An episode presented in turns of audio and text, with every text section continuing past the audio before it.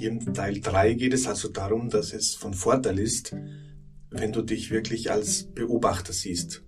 Ja, als diese unerschöpfliche Quelle, als dieses, ja, als dieses göttliche Wesen, das du bist, dass du das wirklich so anerkennst und so annimmst und dass sich dieses göttliche Wesen hier ausdrücken will in der Materie, in, in diesem Leben, das du lebst. Und das Problem entsteht hauptsächlich dann, oder viele Probleme entstehen hauptsächlich dann, wenn man sich zu sehr mit der Materie, mit diesem Leben gleichsetzt, wenn man sich damit identifiziert. Ja, dass man sagt, ich bin jetzt wirklich dieser Martin, der für das und das und das verantwortlich ist. Nein, also man nennt mich Martin und ja, ich lebe hier ein Leben, ich lebe das Leben.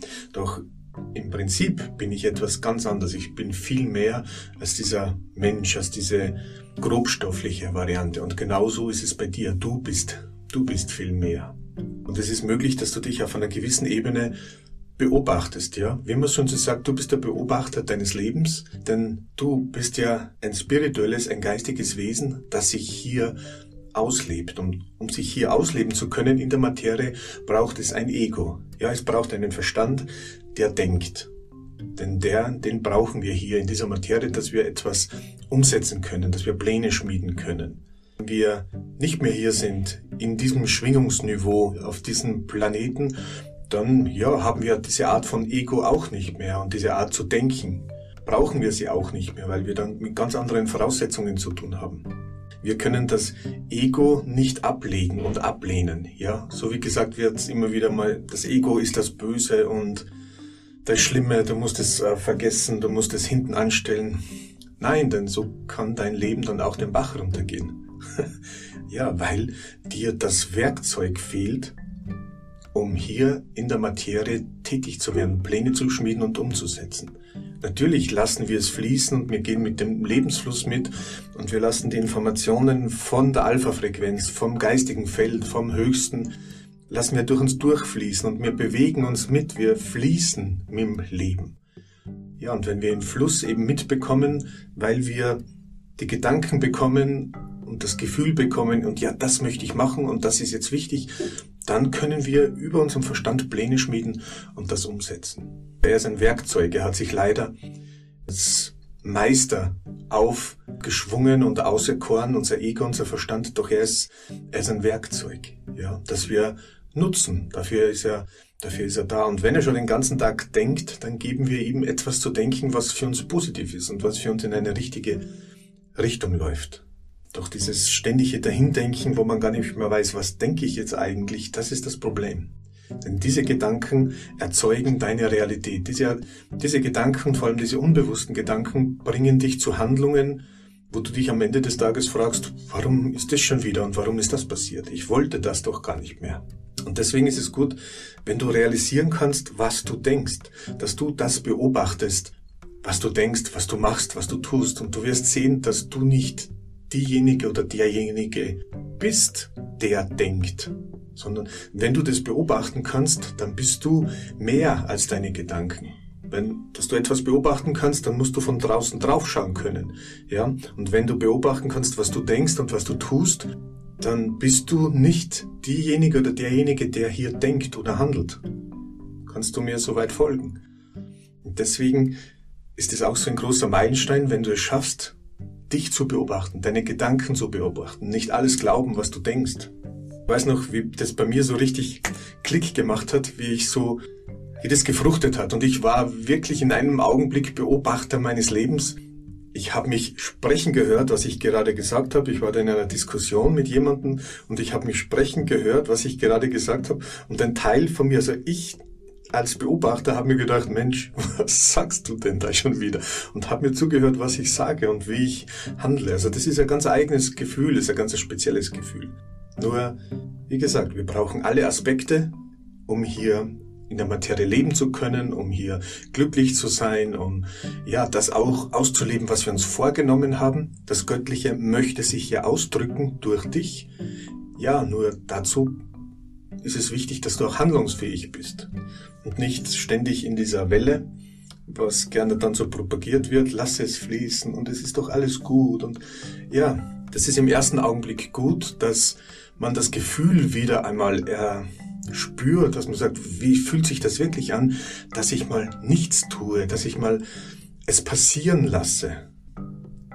Und später kommt dann eben das dazu, dass man sagt, so jetzt ein Großteil habe ich herausgefunden, ein Großteil passiert sowieso, da brauche ich gar nichts dazu zu tun. Also das ist so viel blinder Aktionismus, was, was wir Menschen oftmals tagtäglich machen. Das ist totale Energieverschwendung. Ja, und wenn dieser blinde Aktionismus wegfällt, dann bleiben wirklich nur ein paar wenige Dinge, die du tatsächlich planen sollst und umsetzen sollst. Das Leben wird viel, viel einfacher, viel klarer. Wie kommst du jetzt zu diesem Beobachter?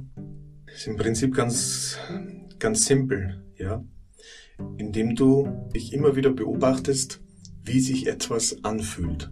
Ja, also du kommst immer wieder auf die Gefühlsebene. Wenn du auf die Gefühlsebene kommst, dann bist du im Hier und Jetzt. Ja, weil der Gedanke holt dich weg. Du bist zum Beispiel beim Kochen, beim Essen, beim Fahrradfahren, beim Autofahren, doch die Gedanken sind immer irgendwo anders. Und du bist nie im Hier und Jetzt. Doch der Beobachter, du, du siehst dich, du erkennst dich und du spürst den Beobachter im Hier und Jetzt. Und deshalb gehst du ins Gefühl bei alltäglichen Tätigkeiten, beim Bügeln zum Beispiel. Ja, also wie fühlt sich das an, das Bügeleisen, wenn es über den Stoff gleitet? Wie fühlt sich, wie fühlt sich das an? Wie fühlt sich das Bügeleisen an? Ist es glatt? Fühlst du die Wärme? Und dann gehst du auch einen Schritt weiter. Okay, wie fühlt es sich an, wenn das Bügeleisen da drüber gleitet? Wie fühlt sich dieser Kontakt an zwischen Bügeleisen und, und Stoff? Ja, also wirklich immer ins Gefühl gehen. Und auch wenn dein Verstand sagt, das kann man doch nicht fühlen, wie sich das anfühlt, weil wenn, dann muss ich doch selber mit der Hand drüber fahren, dass ich weiß, wie sich der Stoff anfühlt. Quatsch. Wie fühlt sich das an? Das Metall auf den Stoff. Schön in der Wahrnehmung bleiben, schön spüren, ja? Und sobald der Verstand dazwischen kommt und irgendwas denkt, so, ja, und jetzt muss ich dann einkaufen gehen oder jetzt muss ich die Kinder holen oder das, raus aus der Übung und sofort wieder rein. Wie fühlt sich das an? Oder beim Autofahren. Du brauchst keine Angst haben, das, äh, das ist, bringt dich total in die Achtsamkeit. Also du brauchst keine Angst haben, dass dich du da verlierst und einen Unfall baust. Im Gegenteil, es bringt dich total ins Hier und Jetzt. Es macht dich total bewusst. Wie fühlt sich das Lenkrad an? Wie fühlt sich das an, wenn ich das Lenkrad drehe? Wie fühlt sich der Fahrtwind auf der Karosserie an? Kann ich das spüren? Wie fühlt sich das an? Wie fühlt sich das an, wenn, die, wenn der Gummi, die Räder über den Asphalt laufen? Also immer ins Gefühl gehen. Wenn du mit deinen Kindern spielst, wie fühlt sich das an? Der Kontakt zu deinen Kindern. Wie fühlt sich an, wenn du das Lego baust oder malst oder ganz gleich. Wie fühlt sich das an? Das bringt dich ins Hier und Jetzt. Und das bringt dir wertvolle Zeit. Das ist qualitative Zeit, nicht quantitativ, also so viel wie möglich. Wenn du abwesend bist in der Zeit, bringt die Menge der Zeit nichts, ja. Und auch die Kinder, sie wollen dich qualitativ spüren. Sie wollen spüren, dass du da bist. Und das spüren sie, wenn du fühlst, wie du da bist und nicht sitzt und irgendwie da rummalst mit Buntstiften, aber mit den Gedanken ganz woanders. Du bist nicht wirklich hier, ja. Und das ist oftmals der Grund, warum dann die Kinder auch so quengelig werden, weil eben Mama Papa nicht hier ist, obwohl sie da sitzen. Aber sie sind nicht anwesend.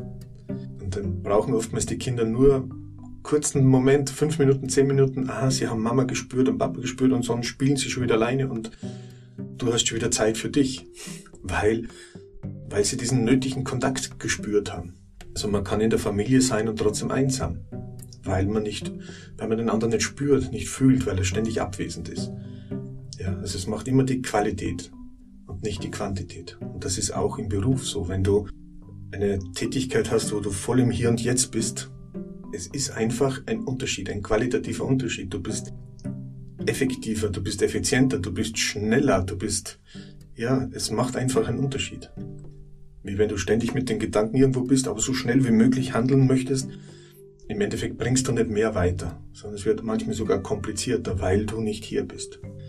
Deswegen dieses Trainieren des Beobachters hat mehrere Vorteile. Ja, aber in erster Linie möchte ich dich dazu anstiften dass du den Beobachter in dir mal richtig bewusst nimmst und spürst, ja, dass das nicht nur eine Technik ist, sondern dass du wirklich in dir diesen Beobachter wahrnimmst, dass du dich selbst wahrnimmst als eben dieses geistige Wesen.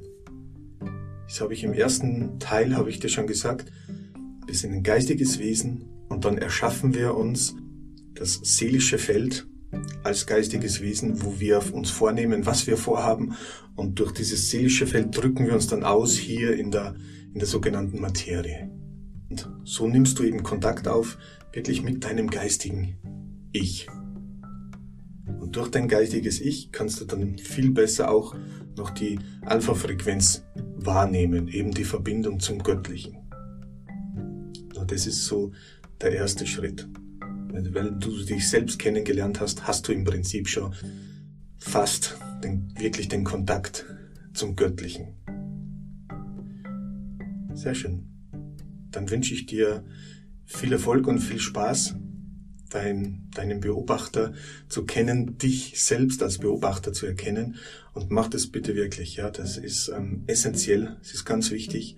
Das ist ein richtiger Pust in deiner Entwicklung, in deinem, in deinem Weiterkommen, dass du den Beobachter spürst und dann auch auslebst und nutzt und dich nicht darin verlierst, sondern dass du es wirklich in deinem Leben umsetzt. Gelebte Spiritualität. Wir hören uns, wir sehen uns. Alles Liebe. Ciao.